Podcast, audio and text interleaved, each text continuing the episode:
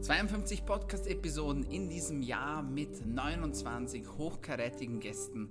Wir von DailyMed blicken zurück auf eine unglaublich spannende Zeit und auf viele, viele interessante Themen rund um Gesundheit, Medizin und Langlebigkeit.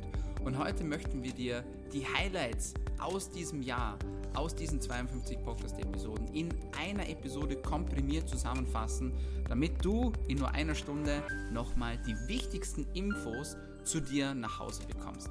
Mein Name ist Dr. Dominik Klug und in diesem Podcast geht es darum, dass du länger, besser und gesünder leben kannst.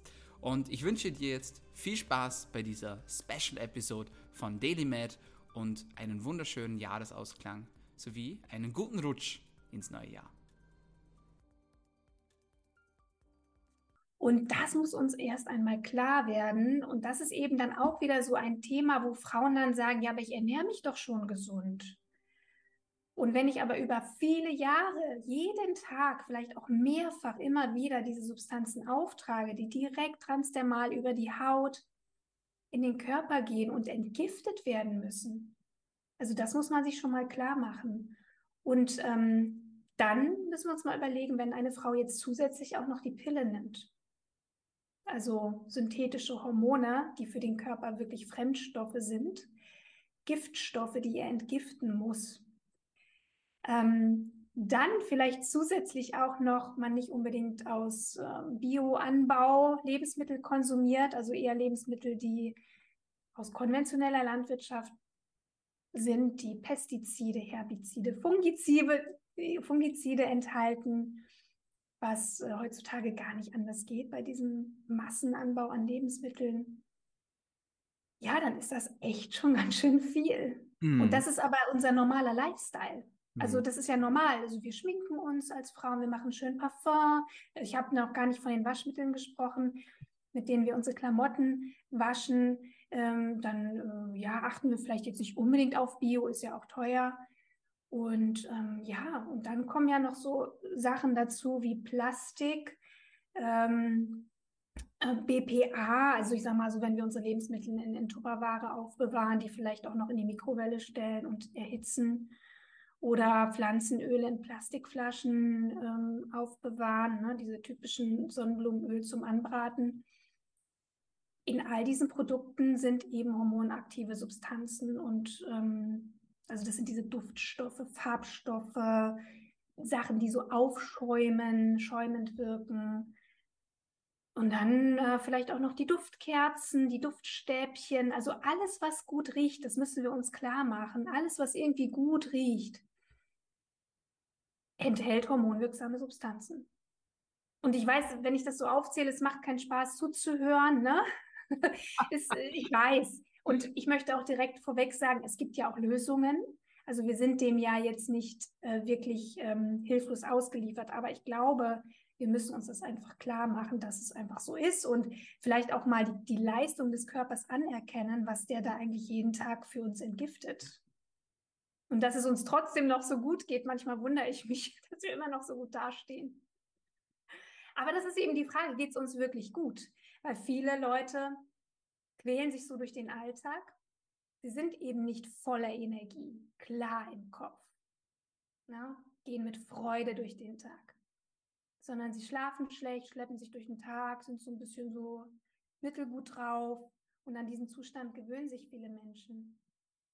Und ähm, das ist eben auch eine Form eines Hormonungleichgewichts. Jetzt denken wahrscheinlich immer noch viele, wenn sie das Wort Pilze hören, so an die Magic Mushrooms. Aber da zählt ja eigentlich, ja, es gibt einfach unglaublich viele Pilzarten. Ja. Und äh, man muss gar nicht so verrückt sein, glaube ich, so, oder so crazy sein, wie es vielleicht viele denken, damit man sich mit diesem Thema auseinandersetzt. Ich finde das nämlich auch unglaublich interessant. Ähm, beschäftigen wir uns jetzt mal im Detail mit den Vitalpilzen. Was gehört denn da alles mit dazu? Welche Pilze gehören damit rein? Ja, der kann man, also erstmal gibt es im Reich der Pilze, du hast schon eine große Zahl genannt, mehrere Millionen Arten, wo die meisten wahrscheinlich noch nicht mal katalogisiert sind. Ähm, von den katalogisierten gibt es eben welche, die haben Wirkstoffe, die man identifiziert hat, die auf Körper und Geist, sagen wir immer, wirken. Und da gibt es sagen wir mal, 50 bis vielleicht 100, aber es gibt zehn große bekannte Vitalpilze, kann man mal so ganz allgemein sagen, je nachdem, wie man das fasst. Und da können wir, wie gesagt, Gott sei Dank auf die traditionelle chinesische Medizin zurückblicken, weil die das eben seit Tausenden von Jahren konservieren, dieses Wissen und auch anwenden. Dort gibt es in Apotheken etc. Auf dem Wochenmarkt kann man sich dort äh, verschiedenste Vitalpilze kaufen und zubereiten. Bei uns ist das ja so in den letzten 2000 Jahren ein bisschen verloren gegangen. Ötzi hatte einen Vitalpilz dabei. Man hat, hat ihn gefunden. Zunderschwamm hat man damals verwendet, einmal zum Feuer machen, deswegen Zunder, aber eben auch für ganz spezifisches, ich glaube, ein ein Leberleiden, was er auch tatsächlich hatte. Das heißt, es könnte ein Hinweis sein, dass wir das bis vor 2000 Jahren auch verwendet haben. Mhm. Das ist sozusagen die Definition, die man sehr weit fassen kann. Das sind Pilze mit einer positiven Wirkung auf Körper und Geist, ausgenommen Halluzinogene etc., die meinen wir damit nicht. Mhm. Mhm. mhm. Kannst du konkrete Namen nennen? Jetzt, manche haben vielleicht schon von der einen oder anderen gehört. Ja, also der große oder der größte Heilpilz der Welt ist im Prinzip Reishi. Der, den habe ich hier auch mal, wenn man das jetzt hört, viele fragen, ob der immer echt ist. Der ist halt, ja, knoppelhart, der konserviert sich selbst. Und das ist eben das Spannende. In der traditionellen chinesischen Medizin schaut man immer die Energetik der Sachen an, also auch der Pilze. Und deswegen ist dieser Pilz auch sehr, sehr bekannt für seine Anti-Aging-Effekte zum Beispiel. Der konserviert sich eben selbst und so auch den Menschen. So kann man sich das merken. So kann man immer gucken, was macht der Pilz in der Natur? Das macht er eben auch im Körper. Also Reishi ist unglaublich ähm, stark in sehr, sehr, sehr vielen Bereichen, ist auch am meist, der am meist äh, erforschteste Pilz, hat eine super Wirkung aufs Immunsystem. Das haben viele Vitalpilze. Und das ist dann diese adaptogene Wirkung, die wir anfangs schon erwähnt hatten. Der kann nämlich ähm, was sehr faszinierend ist, wenn das Immunsystem zu aktiv ist, wie bei einer Allergie zum Beispiel, da wird das Immunsystem beruhigt. Gleichzeitig wird aber auch da, wo die Energie im Immunsystem fehlt, zum Beispiel im Darm ist eine häufige Ursache für sowas, ich hatte das auch selber, da wird die Energie dann gleichzeitig hochgefahren. Das heißt, Vitalpilze können vor allem im Immunsystem ähm, in beide Richtungen regulativ wirken und bei jedem eben auch anders. Das kann der Pilz ähm, er kann auch den Hormonhaushalt gut ausbalancieren und er hat eine stark beruhigende Wirkung, die in der heutigen Gesellschaft, wo sehr, sehr viel Stress etc. Ähm, vorhanden ist, eben ja auch Wunder wirken kann sozusagen. Deswegen ist sehr bekannt, das ist der bekannteste Vitalpilz. Der, dann würde ich schon Cordyceps nennen. Cordyceps ist der Raupenpilz, der sehr außergewöhnlich ist. Der wirkt auch ein bisschen aufs Immunsystem etc. Also die Pilze wirken immer auf ganz, ganz viele verschiedene Systeme gleichzeitig. Aber was hier hervorzuheben ist, das war der Pilz wie, äh, mit Lit wie ein Christmas Tree. Der kann in der Zelle die ATP-Produktion anregen, also mehr Energie freisetzen. Wir haben dann, er senkt auch den Blutdruck ein bisschen, die Gefäße werden weiter und die Fähigkeit des Körpers, Sauerstoff im Blut zu binden, steigt. Das heißt, man hat Studien da kann man bis zu 10% den Blutsauerstoff erhöhen.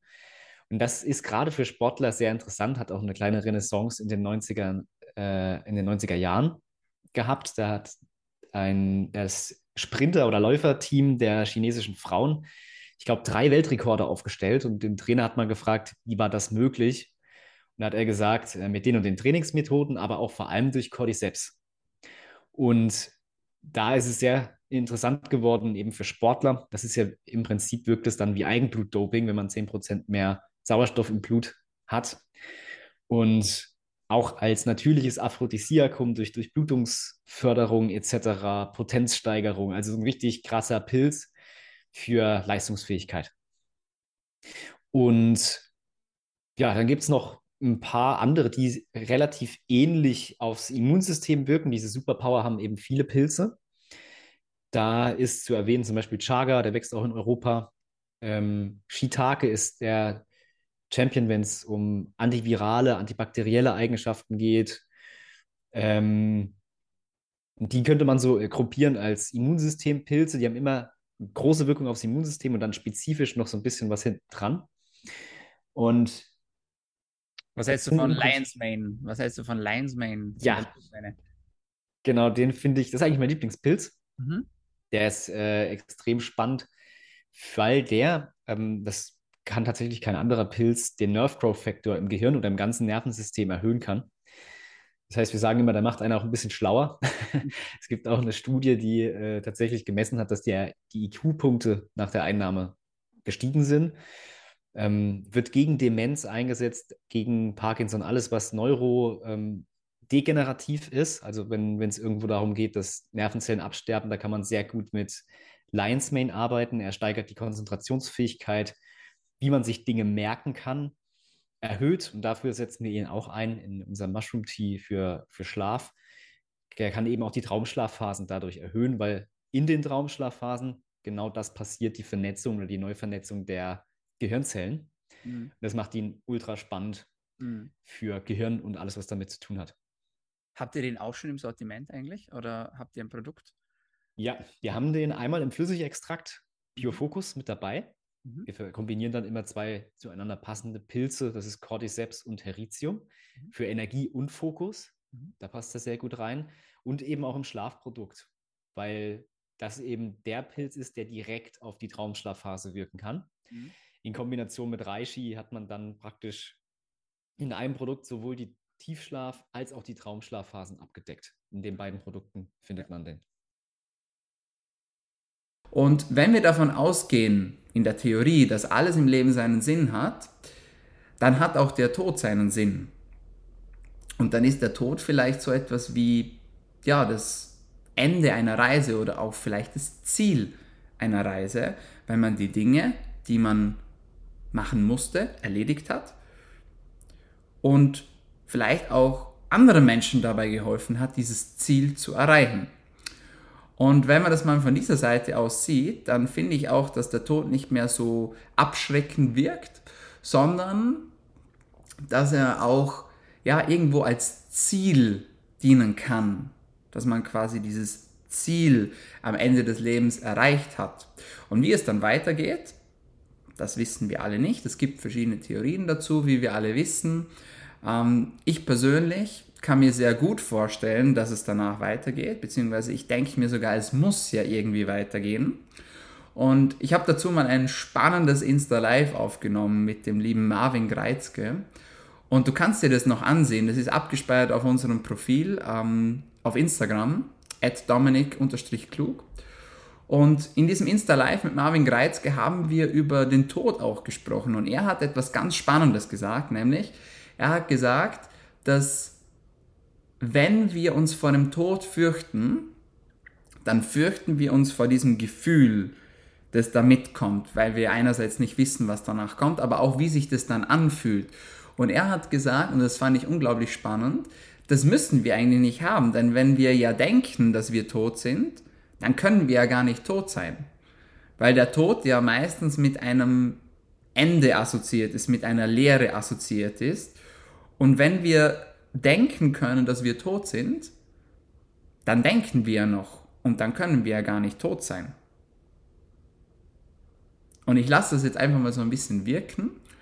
Und wie gesagt, auch dieser ganze Podcast, der soll auch gar nicht irgendwie wertend sein, sondern der soll einfach mal so ein bisschen zum Nachdenken vielleicht anregen und dir auch äh, vielleicht einen neuen Standpunkt geben oder einen neuen Blickpunkt geben, deinen Horizont ein bisschen erweitern was dieses Thema Tod betrifft.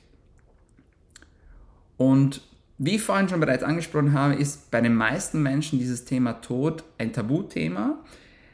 Es ist assoziiert mit Leid, es ist assoziiert mit Schmerz und es ist ja assoziiert mit Traurigkeit. Und ich hatte in meinem, ja, in meinem jungen Leben, also ich bin aktuell 30, als ich diesen Podcast aufnehme, und ich hatte in meinem jungen Leben bereits einige Erfahrungen mit dem Tod, sowohl privat als auch beruflich. Beispielsweise als ich als Arzt noch im Krankenhaus gearbeitet habe, ist natürlich das Thema Tod irgendwo auch unumgänglich. Und ähm, man wird damit konfrontiert, ob man will oder nicht. Und sowohl privat als auch beruflich habe ich immer wieder erlebt, dass dieses Thema Tod sehr stark mit Thema Trauer assoziiert ist. Und das ist auch vollkommen in Ordnung so, finde ich. Denn eine gewisse Trauer muss ja auch sein, wenn man einen Verlust hat oder wenn man einen Verlust erleidet. In diesem Fall jetzt auf menschlicher Ebene. Und ich finde das vollkommen in Ordnung. Was ich ganz spannend finde in, ja, in Bezug auf dieses Thema ist aber, dass viele Menschen auch am Tod zerbrechen. Und du kennst es vielleicht von dir oder von Freunden von dir in deinem Leben, ähm, wenn die Großeltern oder wenn ein Teil der Großeltern stirbt, dann ist es manchmal so, dass es dann gar nicht so lange dauert, bis dann auch der zweite Teil dann stirbt. Das heißt beispielsweise, der Großvater ist gestorben und die Großmutter war so eng mit ihm verbunden und hat so viel mit ihm gemeinsam erlebt, dass sie dann einfach nicht mehr wollte und dann auch gegangen ist. Und solche Dinge finde ich ja einfach faszinieren ist vielleicht nicht das richtige Wort, aber ich finde das unglaublich spannend. Was ich auch spannend finde, ist, wie manche Menschen auch am Tod eines anderen Menschen zerbrechen können. Und auch hier, ich möchte da wieder jetzt überhaupt nicht wertend sein, denn es gibt, jeder Mensch hat seine eigenen Erfahrungen und hat seine eigenen Erlebnisse und jeder hat seinen Rucksack zu tragen, wie man so schön sagt. Und dann kann so etwas natürlich absolut aus dem Leben reißen und kann einen auch zerreißen. Da bin ich absolut dieser Meinung, ich kann das auch absolut nachvollziehen. Und diesem Standpunkt gegenüber möchte ich einen Satz stellen, den ein ein Freund von mir mal gesagt hat. Und diesen Satz fand ich am Anfang sehr hart, aber ich teile den jetzt einfach mal hier mit dir und lass den auf dich wirken. Und er hat gesagt, ab dem vierten Tag ist Traurigkeit eine Entscheidung. Ab dem vierten Tag ist Traurigkeit eine Entscheidung. Es ist vollkommen okay zu trauern und sich diese Zeit zu nehmen aber irgendwann kommt der Zeitpunkt, in dem man auch dankbar sein kann. Und man kann jetzt über diesen Satz denken, was man möchte. Und vielleicht müssen sie auch nicht vier Tage sein, sondern man kann die Zahl vielleicht auch beliebig austauschen. Aber für mich war dieser Satz sehr, ja, eigentlich lebensverändernd, muss ich sagen. Also im Körper ist es so, wir haben sehr viele Zellen. Ja? Die Zellen teilen sich immer wieder. Gewisse Zellen teilen sie öfter als andere. Manche Zellen teilen sich ganz, ganz wenig, hängt auch ein bisschen damit zusammen, wie lange die Telomere sind, ja, weil immer wenn sich was teilt, also nennt man auch Mitose, ähm, wird die ein bisschen kürzer, diese Telomerlänge. Und irgendwann einmal können sie sich nicht mehr teilen, die Zellen. Und wenn sie sich nicht mehr teilen können, stehen sie ein bisschen vor der Herausforderung, was tun sie? Ja? Das heißt, entweder sie sterben, ja, und das nennt man dann gezieltes Zellsterben, die Apoptose, oder sie gehen über in diese Seneszenz. Und die Seneszenz ist jetzt immer so ein bisschen mit einem Problem, aber auch mit einem Vorteil verknüpft, weil der Körper macht es ja nicht umsonst. Ne? Das heißt, sobald die Zellen in die Seneszenz gehen, ist der Vorteil, sie teilen sich nicht mehr was für den Körper in dem Fall gut ist, weil es gibt keine willkürliche Teilung. Also sobald die Telomerlänge ja, erreicht ist, kann es sein, dass es zu Krebs kommt, zu Mutationen. Wenn unwillkür also willkürliche Teilung stattfindet, ist es ein ziemliches Problem. Das heißt, es ist ein bisschen ein Zellschutzprogramm, diese Seneszenz, damit die Zellen sich nicht willkürlich teilen. Aber natürlich ist es auch ein Problem, wenn wir überall sozusagen Zombiezellen im Körper haben, die uns nichts bringen, Platz einnehmen, vielleicht auch zu Entzündungen führen. Deswegen gibt es auch die sogenannte Senolyse und das ist dieser Abbau dieser seneszenten Zellen, ja, dass man die los wird, dass der Körper sich sozusagen auch wieder reinigt von innen heraus und Platz für neue Zellen schafft. Mhm. Ich an sich finde Senolyse sehr spannend finde es sehr, sehr wichtig, dass man das ansteuern kann. Gibt es auch ein paar Substanzen, ähm, die man dafür nehmen kann, um das zu aktivieren. Ich bin mir aber noch ein bisschen unsicher, inwieweit man das so, ähm, ich sage mal, breitbandig ansteuern sollte. Ja, weil Senolyse per se ist schon ein System, was, was sehr viele Dinge beinhaltet. Ja, also du aktivierst auch ein bisschen das Immunsystem und äh, schwache Senolyse basiert ja auch darauf, dass das Immunsystem nicht gut ist, weil normalerweise findet die auch statt im Körper. Deswegen tue ich mir ein bisschen schwer zu schauen, welche Substanz da jetzt eigentlich wirklich sinnvoll ist einzunehmen. Gibt es ja dieses Fisetin, was viele auch ansprechen, was ja auch, äh, ich sage mal, leicht toxisch wirken kann ab einer gewissen Konzentration. Und sonst kennt man noch recht wenig. Ich glaube, Quercetin ist auch ein Auslöser dafür für Senolyse. Also man weiß noch ein bisschen wenig, meiner Meinung nach, zumindest aus klinischen Studien drüber, wie man Senolyse aktiv ansteuern kann. Mhm das ist das, wo ich jetzt gerade zumindest von meinem Wissen her stehe und wo ich aktuell noch ein bisschen die Skepsis dazu habe, obwohl es ein sehr, sehr spannender Aspekt ist. Ist ein Riesenfeld. Ich beschäftige mich tatsächlich seit fünf Jahren mit nichts anderem mehr. Und ähm, was ich halt schon interessant finde, ist, dass im Augenblick noch niemand, das hast du ja schon angedeutet, Nico, dass im Augenblick noch niemand weiß, welche Therapie wie stark wirklich sinnvoll wäre. Das, was ein bisschen beunruhigen kann, ist, dass wir halt mit zunehmendem Alter immer mehr dieser Zombiezellen haben. Und in manchen Geweben, also in, zum Beispiel ähm, soweit, wenn ich recht informiert bin, gerade in, in, in Niere zum Beispiel oder in der Lunge, ähm, doch immer also von diesen Zellen deutlich mehr als in jungen Jahren und die sind machen halt SASP, so heißt das so schick. Also eben die senden entzündungsfördernde Stoffe aus und sie stecken auch Nachbarzellen an und die werden dann auch plötzlich seneszent, was auch ungünstig ist. Also die ein bisschen loszuwerden, ist, denke ich, eine gute Sache. In der Mayo-Klinik in äh, den USA läuft da ja auch schon länger eine Studie an Menschen. Da sagt man, man macht eine Therapie Hit and Run, hau drauf und hau ab und gibt Dasatinib. Das ist ein Chemotherapeutikum zusammen mit Quercetin. Und das ist ein Naturstoff, der in der Rinde von allen möglichen Bäumen vorkommt. Und da hat man offensichtlich ganz gute Erfahrungen gemacht, wenn man das nur alle zwei Monate gibt und dann auch nur wenige Tage. Ähm, dann hat aber auch die Niere eine ganze Menge zu tun, weil die eine Menge und, und noch andere und die Leber auch, weil die noch ganz, weil die ähm, ziemlich viele abgestorbene Zellen verarbeiten müssen. Die Niere muss das ja nicht. Ähm, also das sind, sind so die ersten, ähm, die ersten Versuche, die man macht. Und als ich jetzt ähm, letzte Woche ein, ein äh, Webinar mit dem Brian Kennedy, der ja auch wirklich ein super äh, Gerontologe ist und ähm, in Singapur das, das Longevity Center leitet, ein Webinar gehört habe und der äh, Professor aus Michigan äh, dann äh, in dem Gespräch sagte, ja, also wir sind der Meinung, ähm, wir brauchen überhaupt gar keine Zombiezellen zu töten. Das ist gar nicht unser großes Problem. Ähm, man kann die in den meisten Organen dann, wenn man das bei Mäusen zumindest versucht, man kann die gar nicht nachweisen. Das sind gar nicht mehr vorhanden. Dann wird man wieder fängt man wieder an, große Fragezeichen zu produzieren und sagt, fangen wir jetzt wieder ganz von vorne an.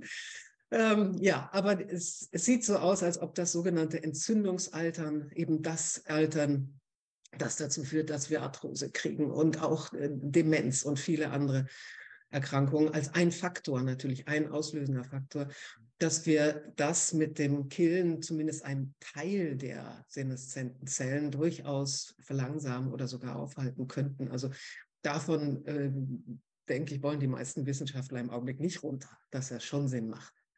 Mhm. Ja. Total spannendes Feld.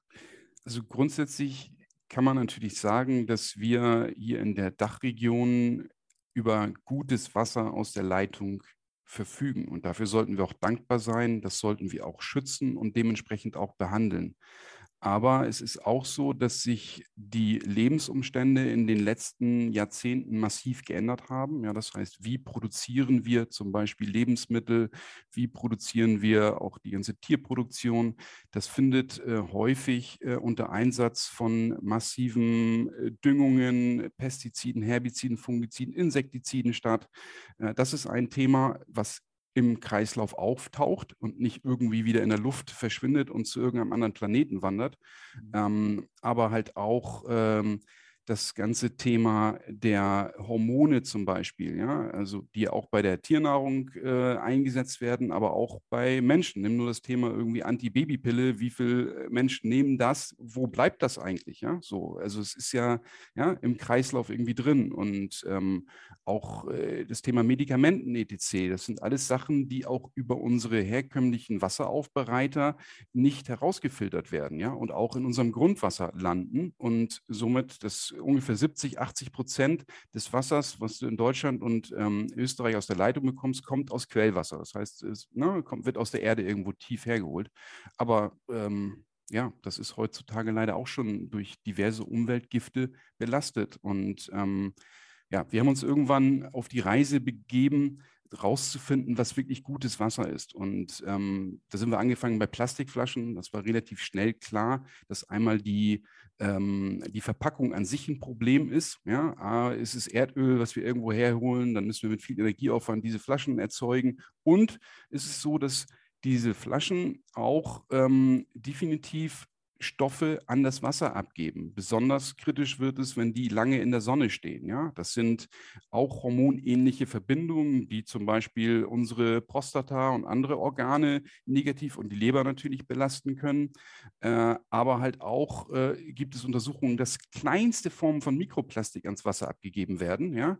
die kleiner sind als unsere Blutzellen. Äh, äh ja? Äh, und ähm, ja, das, das taucht dann halt auch irgendwie auf. Also das war für uns neben der ganzen Vermüllung, die dadurch entsteht, äh, ziemlich klar, dass das kein gutes Wasser ist. Ja? Und ähm, das Thema auch Wasser in Glasflaschen ist ähnlich. Also auch dort beziehen wir es aus irgendwelchen Brunnen. Äh, ja? Und ähm, wo kommt das Wasser her? Also was mit, mit was hat dieses Wasser vorher Kontakt gehabt?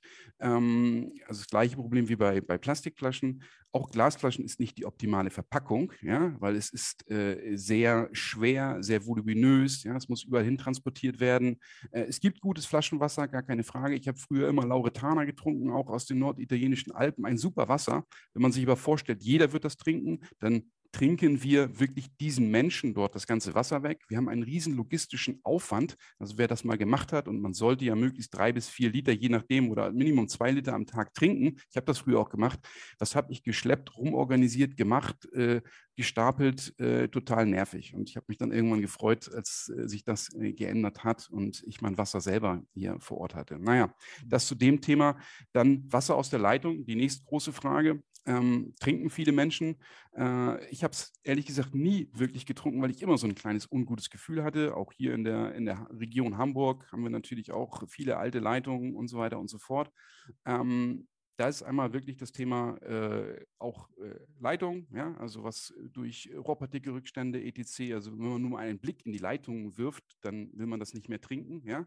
Aber halt auch nochmal für mich auch ein Kernthema, das ganze Thema Pestizide, ja, Hormone, diese ganzen Themen, die mittlerweile in unserem Wasser sind, ähm, sind auch im Leitungswasser, ja, und werden. Es gibt keine Filtertechnologie bisher, die das rausfiltert. Prinzipiell gilt hier das Sprichwort, wer nicht vorbereitet ist, der verliert. Ja? Prepare to fail or fail to prepare and prepare to fail. So heißt das Sprichwort. Das heißt, sei vorbereitet auf diese Zeit und statte dich mit ein paar Dingen aus, mit denen du, auch wenn es dann soweit ist, ankämpfen kannst. Das heißt, die Viren und auch andere lästigen Erreger, die werden immer da sein und die werden immer kommen. Und man kann sie nicht komplett vermeiden, man kann sie nicht komplett eliminieren, aber man kann sich schon mal ja, taktisch klug gegen sie aufstehen, sozusagen. Das ist übrigens auch ein interessanter Fakt, warum wir denn immer wieder erkältet werden, weil gerade wenn man sich mit dem Thema Gesundheit beschäftigt, dann trifft man irgendwann auf das Immunsystem und dann lernt man, dass unser Immunsystem ja auch dazu lernt. Das heißt, desto mehr Erregern das es ausgesetzt ist, desto besser wird es und es hat die Fähigkeit, sogenannte Memory Cells zu bilden, also Gedächtniszellen unseres Immunsystems, die dafür sorgen, dass wenn wir einem Erreger zweimal ausgesetzt werden, beim nächsten Mal, also beim zweiten Infekt, sehr, sehr viel schneller dagegen vorgehen können. Dafür haben wir diese Gedächtniskomponente in unserem Immunsystem. Aber warum funktioniert das bei Erkältungen nicht? Und die Antwort ist ganz einfach die, dass es so viele unterschiedliche Viren gibt, wenn wir jetzt mal in der Gruppe der Viren bleiben, die Erkältungen hervorrufen können. Es sind viele, viele, viele Hunderte und die haben auch eine lästige Eigenschaft, nämlich, dass sie sich verändern und so immer wieder ja ein kleines bisschen anders werden. Das heißt, sie behalten ihren ja, schlechten Charakter bei, sagen wir es mal so, und äh, zwingen uns in die Knie, zwingen unser Immunsystem zum Handeln und äh, ja, bewirken diese Erkältungen. Aber sie verändern so klitzekleinigkeiten, die es ihnen ermöglichen, immer wieder als neue Erreger in unserem Körper aufzutreten. Sie tarnen sich sozusagen. Und äh, obwohl sie die ja, schlechten Eigenschaften mit sich bringen, hat unser Immunsystem immer wieder von neuem damit zu kämpfen. Und deswegen funktioniert diese Gedächtniskomponente bei diesen ja, klassischen, lästigen, viralen Infekten leider nicht. Und das ist auch der Grund, warum dass wir immer gewappnet sein müssen und warum dass wir uns auch Jahr für Jahr immer wieder auf diese neuen Infektionen eben einstellen müssen, beziehungsweise ja, uns damit beschäftigen müssen. Also, um nicht vom Thema abzukommen, prepare to fail, prepare to fail, fail to prepare and prepare to fail. So, jetzt haben wir es geschafft. Ähm, sei vorbereitet. Ja, und ich kann dir jetzt einfach von meiner Erfahrung aus sagen, was bei mir so daheim rumsteht und was ich tue, wenn ich merke, hoppala, irgendwie fühle ich mich nicht so ganz gut, äh, irgendwie kratzt der Hals, ich habe ein bisschen Kopfschmerzen, ich fühle mich ein bisschen schlapp, so die Beine werden schwer. Du kennst das, diese typischen äh, Infektsymptome, die man hat. Und äh, für die man auch immer sensibler wird, desto mehr, dass man sich mit den Themen Gesundheit beschäftigt und desto gesünder, dass man auch selber wird, desto, ja, ich sage jetzt mal, offener und auch aufmerksamer wird man für genau diese Dinge. Wenn man das noch nicht kann oder wenn man seinen Körper noch nicht so gut einschätzen kann, dann gibt es natürlich auch die Möglichkeit, einen Infekt äh, mittels Tracking schon vorab zu detektieren. Das heißt, man kann mit der HRV, der sogenannten Herzratenvariabilität, erkennen, ob ein gewisser Stress im Körper wirkt. Die Herzratenvariabilität, für alle, die das noch nicht kennen, ist folgendes. Unser Herz schlägt nicht immer im selben Rhythmus, sondern der Abstand zwischen den einzelnen Herzschlägen variiert. Und je größer diese Variabilität ist, desto besser ist das für unseren Körper, desto besser ist die Herzratenvariabilität, HRV genannt, Heart Rate Variability auf Englisch. Und desto höher das diese ist, desto besser können wir bzw. unser Körper sich auf Stressoren anpassen. Und da zählen natürlich auch diese Dinge dazu, nämlich Krankheiten, Infekte, das ist Stress für unseren Körper. Und wenn man ein Tracking hat, in welcher Form auch immer, sei es beispielsweise mit dem Ura-Ring oder mit dem WUP, welches ich persönlich verwende, dann kann man meistens schon ein paar Stunden beziehungsweise vielleicht sogar Tage früher erkennen, dass der Körper gegen irgendetwas ankämpft, noch bevor man tatsächlich auch Symptome entwickelt. Das sind die Möglichkeiten, wie du einen Infekt auch mittels App schon erkennen kannst. So, angenommen, du bemerkst jetzt, es beginnt. Was kann ich denn tun? Und ich teile jetzt hier mit dir einfach mal meine Routine, die ich dann so mache. Prinzipiell bin ich jemand, der sehr viel Nahrungsergänzungsmittel per se schon einnimmt, aber es gibt eine Handvoll Supplements, die ich persönlich steigere, wenn ich bemerke, dass ein Infekt im Anflug ist. Und das erste ähm, Supplement, mit dem ich arbeite, ist Vitamin C. Vitamin C ist ein wasserlösliches Vitamin, das der Körper nicht selbst herstellen kann äh, oder nicht mehr selbstständig herstellen kann. Früher konnten wir das. Wir haben diese Fähigkeit jedoch verloren. Es gibt verschiedene Theorien, warum das, das so ist. Meine behaupten, das sei äh, durch den aufrechten Gang passiert, da Vitamin C auch blutdrucksenkende Wirkungen hat. Und da wir uns aufgerichtet haben, mussten wir unseren Blutdruck aufrechterhalten und deswegen haben wir diese Fähigkeit verloren. Eine andere Theorie sagt, ähm, dass Vitamin C ein starkes Antioxidant ist, was es auch tatsächlich ist und dass es dadurch auf äh, Zellebene, auf genetischer Ebene so wirkt, dass Zellmutationen eher verhindert werden. Und wir brauchten diese Zellmutationen bzw. diesen oxidativen Stress im Laufe unserer Entwicklung, damit wir zu den Menschen werden konnten, die wir heute sind. Das heißt, es braucht auch eine gewisse Art von Stress und ein gewisses Maß von Mutationen, damit unsere Zellen sich anpassen können und verändern können. Und äh, das ist eine andere Theorie, warum wir diese Fähigkeit verloren haben, Vitamin C zu produzieren. Vitamin C ist auch ganz wichtig für die Wundheilung bzw. für die Kollagensynthese. Und was wir wissen ist, es kann zwar Infekte nicht verhindern, das heißt, man kann sich äh, jeden Tag mehrere Gramm Vitamin C reinstellen, aber wenn es soweit ist, dann ist es eben soweit. Man kann einen Infekt dadurch nicht verhindern. Äh, Studien zeigen jedoch, dass die Dauer bzw. der Schweregrad der Erkältung auf jeden Fall reduziert werden kann, wenn man früh genug beginnt, seinen Körper und seine Zellen mit Vitamin C zu sättigen. Das ist auch genau das, was ich mache. Normalerweise nehme ich so zwischen 250 und 750 Milligramm pro Tag ein. Ähm, diese Dosis wird von meiner Seite aus massiv gesteigert. Das heißt, ich arbeite wirklich so viel wie es geht mit Vitamin C und gehe da auch gerne in einen ja, höheren Grammbereich hinein. Das heißt, 3, 4, 5 Gramm ähm, ist da keine Seltenheit. Das Gute ist, dass überschüssiges Vitamin C wieder ausgeschieden wird vom Körper. Das heißt, Äh, die Grenze erkennt man, wenn es zum Durchfall kommt, aber ansonsten ist Vitamin C etwas, das man auch gut für eine kurze Zeit mal höher dosiert einnehmen kann. Und das ist auch etwas, was ich persönlich mache, wenn ich einen Infekt anfliegen spüre. Prinzipiell äh, gibt es immer wieder die Diskussion, was jetzt besser ist. Natürliches Vitamin C, synthetisches Vitamin, synthetisch hergestelltes Vitamin C. Es gibt keine allzu großen Unterschiede ähm, wie die Untersuchungen zeigen. Ich persönlich bevorzuge aber nach Möglichkeit natürlich ein natürliches Vitamin C, beispielsweise aus der Camu-Camu-Beere, ähm, das so vom Lebensmittel her den höchsten Gehalt an Vitamin C aufweist. Was ist mit der Esterform? Auch das ist immer wieder eine Frage. Esterform ist eine gute Form von Vitamin C, die wohl besser verträglich ist als die normale Form. Von dem her auf jeden Fall etwas, mit dem man auch arbeiten kann. Ich persönlich mache das. Also Punkt Nummer eins wenn ich spüre, dass ein Infekt kommt bzw. anfliegt, dann arbeite ich mit Vitamin C. Punkt Nummer zwei ist Zink. Zink hat unglaublich viele Aufgaben in unserem Körper und unterstützt mehrere hundert Vorgänge, ist äh, zuständig fürs Zellwachstum, ist wichtig fürs Immunsystem, fürs Entzündungsmanagement, für den Darm, für Haut, Haare, Nägel, ähm, aber auch für die DNA. Äh, alle diese Dinge brauchen Zink. Ja? Ähm, Zink ist tatsächlich das oder eines der wenigen Supplements, das die Dauer einer Erkältung nachweislich auch reduzieren kann. Und zwar im besten Fall bis um die Hälfte. Und wenn man sich mal überlegt, wie lange dauert so eine Erkältung, so ein Infekt, dann ist man schnell mal bei einer Woche, vielleicht auch länger oder fünf, sechs Tage und die Hälfte davon. Jeder Tag ist meiner Meinung nach auf jeden Fall ein Gewinn. Ja? Ähm, natürlich kann man Zink auch in Form von Lebensmitteln konsumieren, einen extrem hohen Gehalt haben, beispielsweise Austern, weil die aber für viele einfach nicht zugänglich sind, ist Zink etwas, das man sehr gut supplementieren kann. Es gibt verschiedene Formen von Zink, das heißt, Zink ist nicht gleich Zink. Ähm, eine sehr gute Form ist beispielsweise Zinkpicolinat ähm, oder Zinkbisglycinat. Den höchsten Gehalt von Zink findet man allerdings, und jetzt kommt's, in schwarzen Ameisenextrakt schwarzes Ameisenextrakt. Auch das ist nicht so leicht erhältlich, deswegen gehen viele einfach mit der Option des normalen Zinks.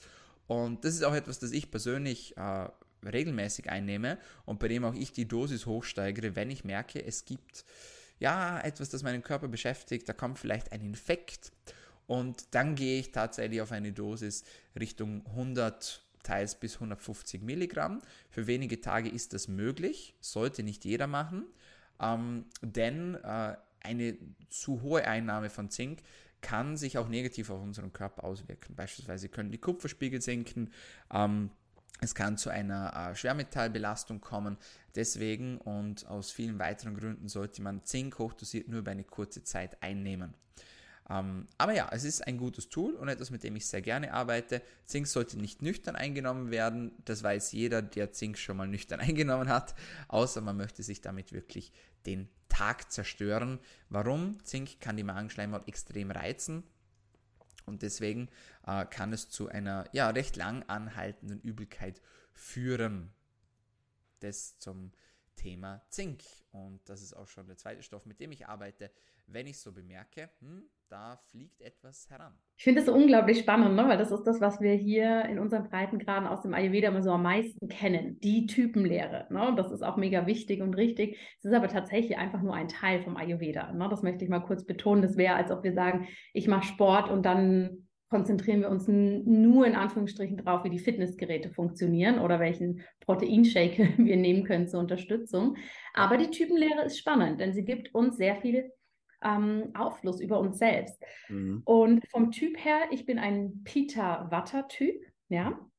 Das heißt, ähnlich wie du habe ich eine hohe Pita-Komponente. Für alle, die jetzt denken, was reden die denn da eigentlich? Diese Konstitutionen sind sozusagen ein Bestandteil im Ayurveda, die Dinge in der Natur, in uns, in unserem Charakter, in unserem Körper, in unserem Verhalten erklärbar machen. Und da gibt es drei große Typen. Wir machen jetzt mal so prototypisch drei Schubladen auf, ja, denn wir sind alle immer ein Misch von, von diesen Komponenten und je nachdem, in welcher Lebensphase wir sind, zeigen sich natürlich unterschiedliche Nuancen von uns. Wenn wir das aber anschauen, sind diese drei Konstitutionen, die wir Doshas nennen, ja, ein Dosha ist äh, der, der Sanskrit, also der altindische Begriff für eine Bioenergie Und die teilen sich so auf, dass wir das Feurige haben, Pitta, ja, das besteht hauptsächlich aus Feuer. Und ich glaube, das können wir uns gut vorstellen, wenn jemand sehr viel Feuer in sich trägt, ja. Und Dominik, das wundert mich überhaupt nicht, dass du auch viel Pitta hast. Das hätte ich jetzt so mit einer kleinen Blickdiagnose hier über Podcast auch reingegeben. Ähm, Peter-Menschen, die haben das Feurige in sich. Das heißt, es sind Menschen, die bewegen sich gern, die sind eher athletisch, die haben aber auch einen Leistungsgedanken. Ne? Der, je nachdem, wie bei allen, das kann sich in einem guten Maß bewegen oder es kann natürlich zu viel werden. Ne? Das sind die Typen, die gerne die Leader sind, die gerne neue Dinge machen, die die Welt verändern, die losgehen und die auch ein gefühlt erstmal schier unerschöpfliches Energiepotenzial haben, bis sie dann irgendwann mit ihrem Burnout sozusagen umfallen. Ne? Ich mache es jetzt bewusst äh, sehr prototypisch. Das heißt, es sind die Go, Go, Go, die auch wirklich sehr charismatisch sind, sehr viel umsetzen können. Mhm. Körperlich, wenn wir viel Feuer haben, können wir das natürlich auch spüren. Ja, wenn wir im Körper viel Feuer haben, sind es eher Menschen, die vielleicht eher mal zu einem Sodbrennen neigen, ne, zu Entzündungen auf der Haut, ähm, solche Komponenten. Das ist der Peter-Typ, ganz klassisch gesagt. Neben dem feurigen Typ haben wir auch den luftigen Typ. Das ist der Watter-Typ. Ja, der luftige Typ, der, wenn wir uns das vorstellen, trägt sehr viel Luft in sich, der ist sehr bewegt, der ist sehr schnell, der ist auch geistig sehr luftig, sehr bewegt, also sehr kreativ, sehr künstlerisch, sehr sozial. Ne? Der, das ist so der Social Butterfly, der jeden und alle kennt. Mhm. Und vom Körper her sind es Menschen, die eher relativ schlank sind, die vielleicht groß sind oder relativ klein. Ne? Also alles, was, sagen wir mal so, ähm, sich in eine Richtung dieses, dieses Spektrums bewegt. Mm, die neigen vielleicht eher mal zu Verdauungsbeschwerden. Und bei, bei luftigen Typen ist das Thema Trockenheit eher was, was wir spüren, ne? dass sie eher trockene Schleimhäute haben, dass sie auch eine gewisse Unregelmäßigkeit in ihrem Leben haben, ne? dass sie heute mal den Tag so gestalten und übermorgen sieht er schon wieder ganz anders aus. Wohingegen mhm. der feurige Peter-Typ, der ist froh, wenn er seine To-Do-Liste hat und tak, tak, tak, tak, tak durchgehen darf. Und dann haben wir noch einen dritten Kumpanen sozusagen, das ist der Kaffertyp, das ist eher der erdige Typ. Ja? Und der erdige Typ ist genauso wie das Wort Erde es für sich beinhaltet, der ist super geerdet. Das sind die Menschen, die so schnell nichts umhaut, die gefühlt nie gestresst sind, die ihre Routinen lieben, die jedes Mal an den gleichen Ort in Urlaub fahren könnten, weil sie genau wissen, was sie erwartet. Das sind die Menschen, die körperlich eine unfassbar hohe Resilienz und Widerstandskraft haben. Ne? Das sind die, mhm das kennst du sicher, man schaut ja manchmal so Menschen an und das ist völlig unabhängig vom Körpergewicht, aber die sehen einfach so gesund aus. Ne? Die sind so, die sind so kernig, würde man hier sagen. Ich weiß nicht, ob man das mm. vielleicht auch ja. sagt.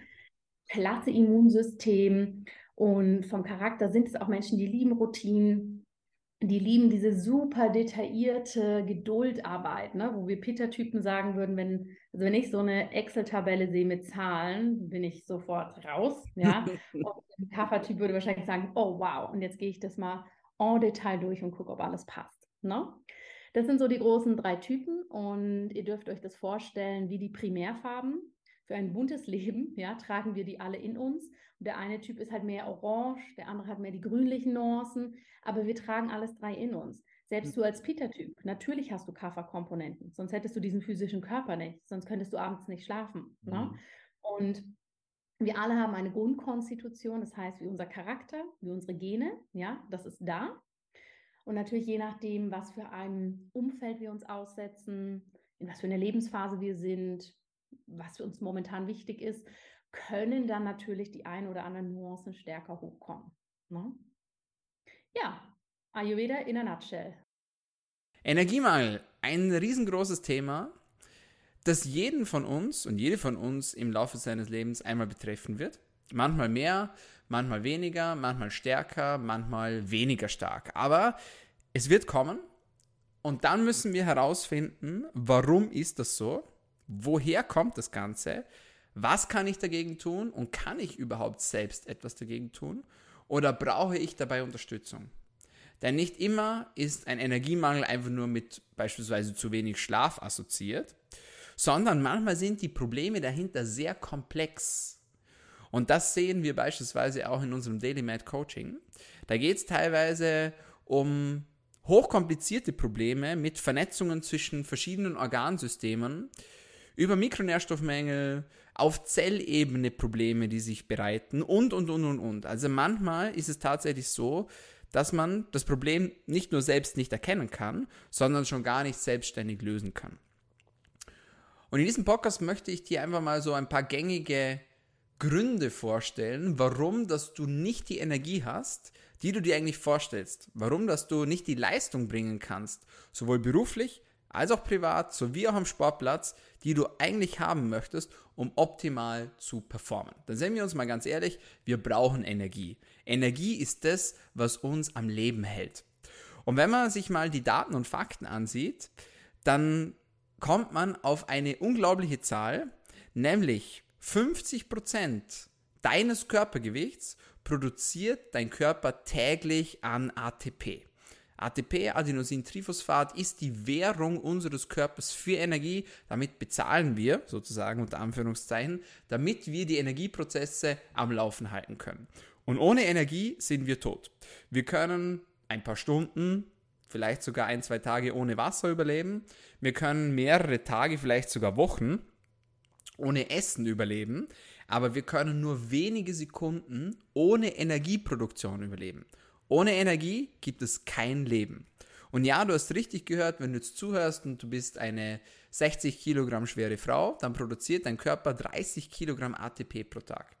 Wie kann das funktionieren? Das ATP wird ja dann auch wieder verbraucht, heißt wieder abgebaut und umgewandelt und deswegen macht sich das dann am Ende des Tages Gott sei Dank nicht auf deiner Waage bemerkbar. Umgekehrt, wenn du ein Mann bist mit stolzen 80 Kilogramm Körpergewicht, dann produziert dein Körper ca. 40 Kilogramm ATP pro Tag. Das ist unglaublich viel. Wir brauchen die Energie, um leben zu können, um überleben zu können und vor allem brauchen wir sie, um unseren tagtäglichen Aufgaben nicht nur nachkommen zu können, sondern damit wir diese auch optimal erfüllen können, damit wir Erfolg genießen können, beruflich, privat, sei es beim Sport, sei es im Job, sei es in der Familie, in deinen Beziehungen. Überall brauchst du Energie. Und sind wir uns ganz ehrlich, wir wollen doch von Menschen umgeben sein, die von Energie nur so sprühen, oder?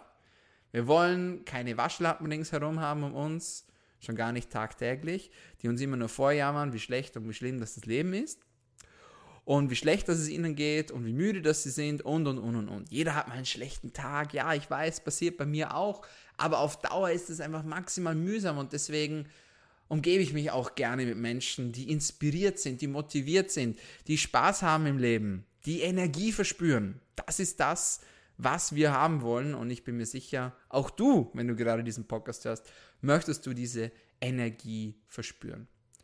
Und wenn du diese Energie vielleicht gerade nicht hast, dann gibt es einige Gründe, die häufig sind, warum dass du keine Energie hast. Und genau die möchte ich dir heute in dieser Podcast-Episode vorstellen. Häufiger Grund Nummer eins, warum dass dir die Energie fällt. Vielleicht hast du einen Mikronährstoffmangel. Einen Mikronährstoffmangel. Das heißt, dir fehlt es auf Zellebene irgendwo an spezifischen Mineralien, Spurenelementen bzw. an Vitaminen, von denen du einfach nicht genug hast. Und ich habe eingangs schon erwähnt, wir brauchen die Energieproduktion und wir essen als Menschen unglaublich viel. Und zwar deutlich mehr als noch beispielsweise im Jahr 2014. Wenn wir uns da mal die Veränderung ansehen, die Daten beziehe ich von der Quelle statista.com. Und da sieht man beispielsweise in der Europäischen Union, dass der Pro-Kopf-Kalorienkonsum pro Tag von 2014 von 3385 Kalorien auf 3467 Kalorien angestiegen ist im Jahr 2019. Und das gilt nicht nur für die Europäische Union, sondern beispielsweise auch für Asien und auch für Nordamerika. Und auch insgesamt weltweit kommt es zu einem leichten Anstieg der pro Kopf konsumierten Kalorienmenge. Und dann müsste man doch eigentlich sagen, hey, wir essen doch mehr und mehr Essen heißt doch auch mehr Nährstoffe, mehr Energie, bessere Versorgung mit Mineralien, mit Vitaminen und so weiter und so fort, oder? Ja, wenn es so einfach wäre, dann wäre es hervorragend, aber das ist es leider nicht. Warum ist es nicht so? Punkt Nummer eins. Unsere Böden werden immer mehr ausgelaugt. Es gibt unglaublich viele Daten und Vergleiche, wie beispielsweise eine Vitamin C-Quelle, sagen wir zum Beispiel eine Tomate, im Laufe der Zeit an Vitamin C verliert.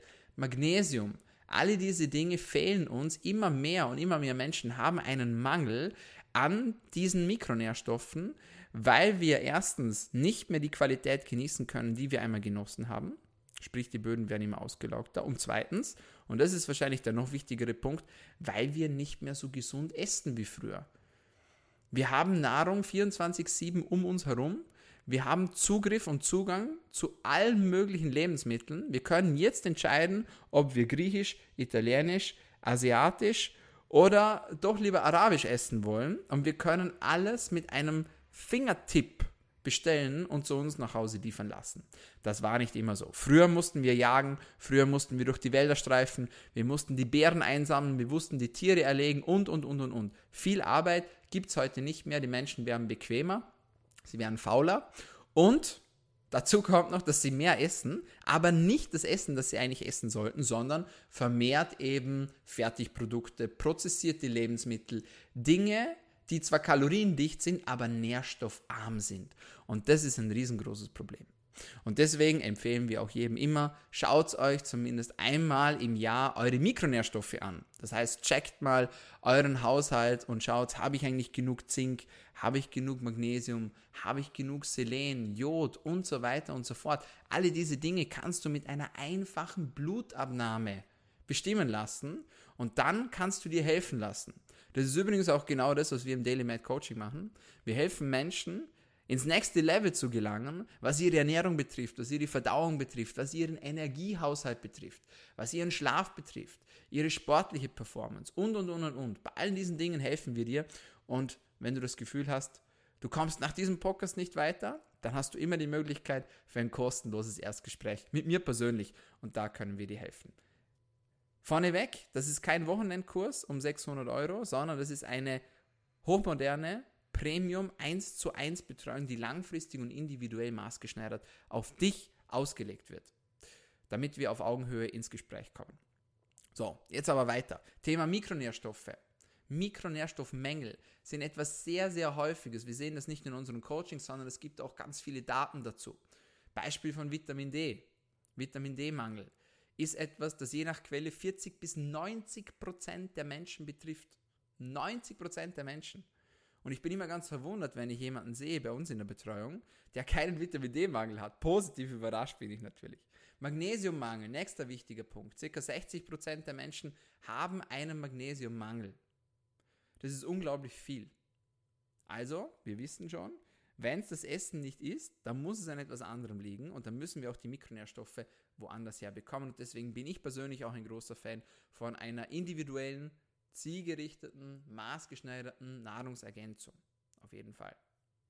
Also, ein Mikronährstoffmangel kann zur Energielosigkeit führen, weil wir eben auf Zellebene nicht mehr diese Dinge haben, die wir eigentlich haben sollten, damit unsere Mitochondrien gut laufen können und so weiter und so fort.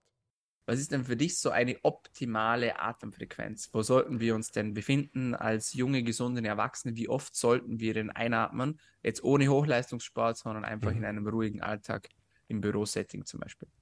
Also wenn man es tracken möchte, würde ich als ersten Schritt sagen, im einstelligen Bereich. Also alles ungefähr unter zehn Mal pro Minute ist in Ordnung. Wie viele Menschen landen in diesem Bereich? So gut wie niemand, weil alle viel zu hoch aktiviert sind. Ja.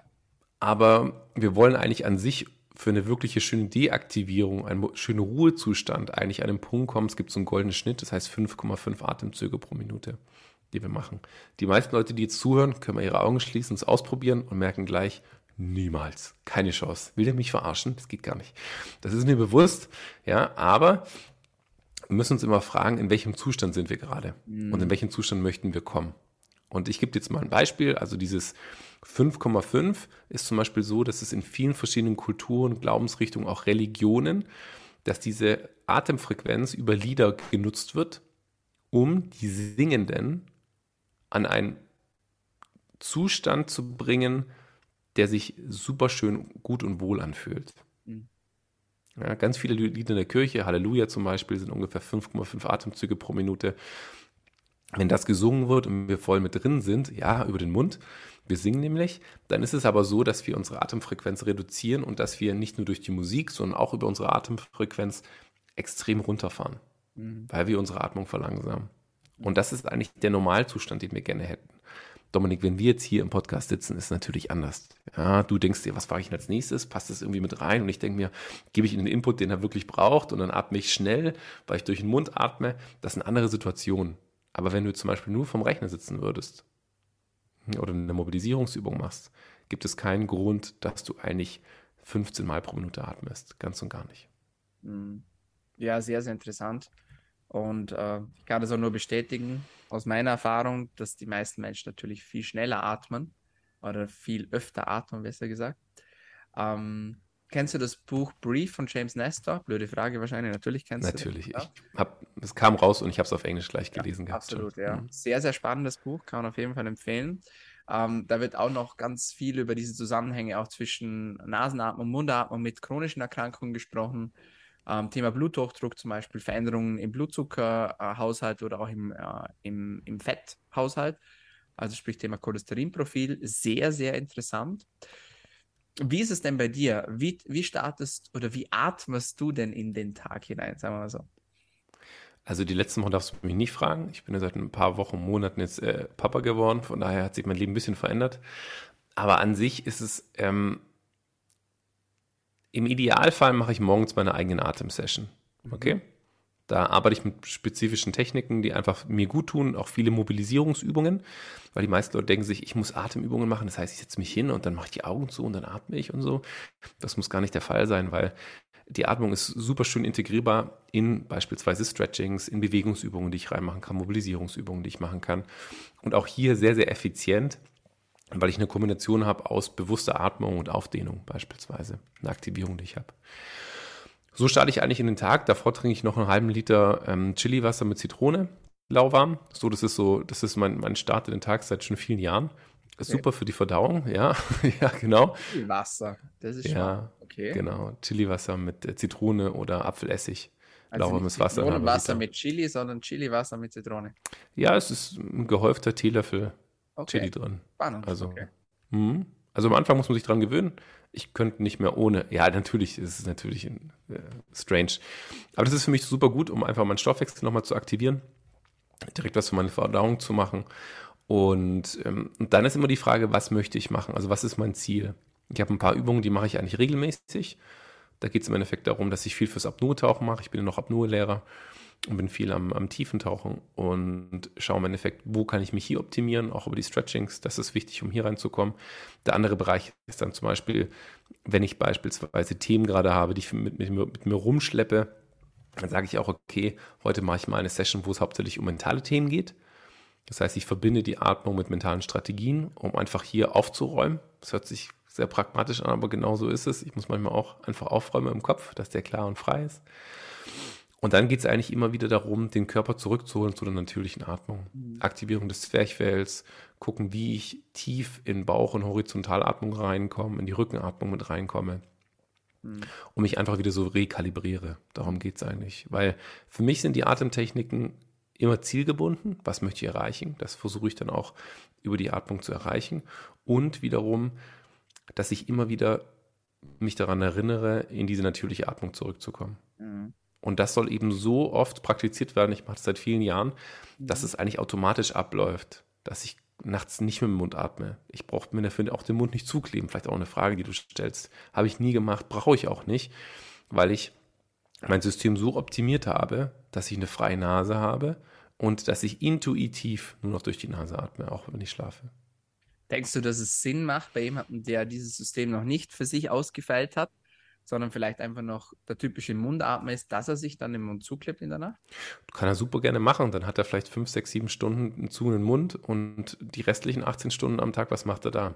Also das ist immer die entscheidende Frage, weil natürlich können wir das machen, aber wenn die Atmung eine unnatürliche Atmung im Alltag ist, dann werden diese vier, fünf Stunden in der Nacht langfristig gesehen vielleicht einen Effekt haben, aber keinen ausschlaggebenden, weil die hohe Aktivierung über den Tag hinweg trotzdem da bleibt. Also wenn es nur das wäre, würde ich sagen nein, Wenn es aber durch eine wirkliche bewusste Kombination der Atmung auch im Alltag geht, und da spreche ich nicht davon, dass sich irgendjemand jeden Tag 10, 15, 30 Minuten hinsetzen muss, um die Atmung zu machen, sondern es geht darum, dass wir uns immer wieder zurückholen zur natürlichen Atmung, zu einer Nasenatmung, zu einer aktiven Anspielung unseres Zwerchfells. Es gibt Leute, die haben Zwerchfellhochstände, die können gar nicht in diese Bauchatmung reinkommen. Dem muss man erstmal erklären, was funktionell hier funktioniert. Also was passiert denn hier wirklich? Erst wenn sie das verstehen, realisieren, sehen, an welchem Punkt sie wirklich sind, dann lernen sie erstmal wirklich in diese tiefen Bereiche ihrer Lunge reinzukommen, diese Muskulatur zu bespielen, die sie eben sonst durch eine Anspannung beispielsweise der Bauchmuskulatur gar nicht bespielen können. Und wenn wir an diesem Punkt sind, dass wir diese Bereiche gelockert haben, es geht erstmal um die Lockerung, beispielsweise der Bauchmuskulatur und des Zwerchfells. Wenn wir erstmal hier drin sind, dann fällt es auch viel einfacher, in diese Bereiche reinzuatmen. Und das soll dann wiederum natürlich werden. Und wenn ich an diesem Punkt bin, dann kann ich natürlich gerne auch probieren, mir den Mund zuzukleben, nachts zum Schlafen. Für viele Leute wird es nahezu unmöglich sein am Anfang, weil sie einfach keine Luft bekommen und denken, sie ersticken. Und dann kommen natürlich Leute, die hardcore sind, die sagen, scheißegal, ich gehe da durch. Das ist mir auch klar. Das funktioniert dann auch. Aber warum nicht am Abend eine kurze Session machen, fünf oder zehn Minuten, um einfach mal die Nase in den Nebenhöhlen frei zu bekommen, einen klaren Kopf zu bekommen, parasympathisches Nervensystem zu aktivieren, sich dann reinzulegen und es dann zu machen. Und dann ist es schon mal viel, viel einfacher. Mhm. Also ich sage, das Reine würde ich sagen, immer als Kombination ja, aber nur das zu machen für jemanden, ähm, würde ich, würd ich persönlich nicht empfehlen. Mhm. Okay. Ja, spannender Ansatz, sehr, sehr cool. Wenn jetzt jemand zu dir kommt und sagt, Timo, ich habe mega Stress in der Arbeit und mich regen meine Arbeitskollegen zum Beispiel auf oder so, gibt es eine Atemtechnik, die ich machen kann, damit ich mich instant beruhigen kann? Was würdest du dann antworten? Ja. Ähm, ja, wenn wir zu von Atemtechnik sprechen, schon. Das erste wäre, wär, ich würde ihm erstmal ein paar Fragen stellen, dieser Person. Und äh, das muss jetzt nicht gleich sein, dass der Job gekündigt wird. Es kann auch sein, dass es Umorientierung gibt oder einfach eine andere Herangehensweise, damit zu arbeiten. Oder dass es nur eine Phase ist und wir mit einem anderen Ziel arbeiten. Aber diese schnelle Pille, nach der du fragst, die gibt es. Und die hat eigentlich weniger was mit Atmen zu tun, sondern mehr was mit Nichtatmen zu tun. Und zwar im Idealfall, wenn ich komplett gestresst bin und eigentlich nicht mehr Herr meiner selbst bin, dann atme aus und halt die Luft an. Und das machen wir dreimal. Danach atme ich einmal wieder ein, wenn ich wirklich, wirklich muss, und atme wieder komplett aus und halt wieder die Luft an. Und nach diesen dreimal sind wir wieder komplett im Moment. Das hat einmal was mit dem CO2-Gehalt bei uns im Körper zu tun. Und das andere ist, dass wenn ich meinen Fokus auf die Atmung setze, dass ich sofort aus einer Emotion rauskomme und direkt wieder zu, zu mir zurück im Körper komme und in diesem Moment.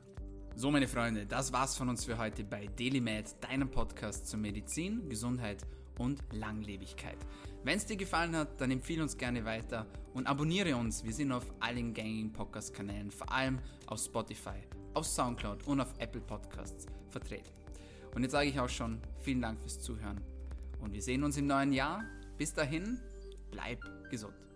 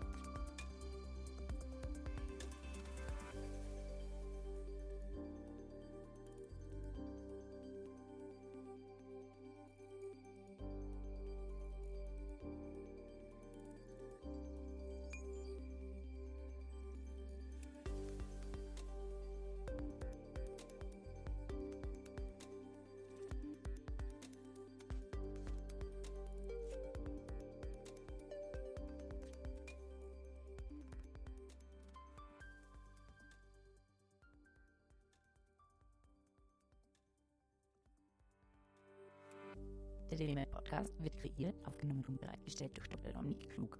Theoretische und praktische Hacks und Tipps, die in diesem Podcast geteilt werden, dienen ausschließlich deine Informationen und ersetzen keine Diagnose, Behandlung oder Prävention von Krankheiten. Bevor du Produkte konsumierst oder Biohacks umsetzt, die in diesem Podcast erwähnt werden, konsultiere deinen Gesundheitsexperten oder eine medizinische Fachkraft. Vor der Einnahme von Produkten liest stets die Packungsbeilage, um etwaige Gegenanzeigen auszuschließen, um potenzielle Nebenwirkungen zu vermeiden. Wenn du vermutest, dass du ein gesundheitliches Problem oder medizinische Fragen hast, konsultiere eine medizinische Fachkraft. Dr. Dominik Klug übernimmt keine Haftung für etwaige negative Folgen, die aus der Anwendung der im Podcast genannten Inhalte resultieren. Meinungen und Statements von geladenen Gästen sind ihre eigenen und werden nicht zwingend von Dr. Dominik Klug befürwortet. Geladene Gäste im Podcast haben eventuell direktes oder indirektes Interesse am Verkauf von den Podcast genannten Produkten oder Dienstleistungen. Die Glaubwürdigkeit oder Qualifizierung der geladenen Gäste wird durch den Podcast weder repräsentiert noch gewährleistet. Dieser Podcast gehört Daily Med.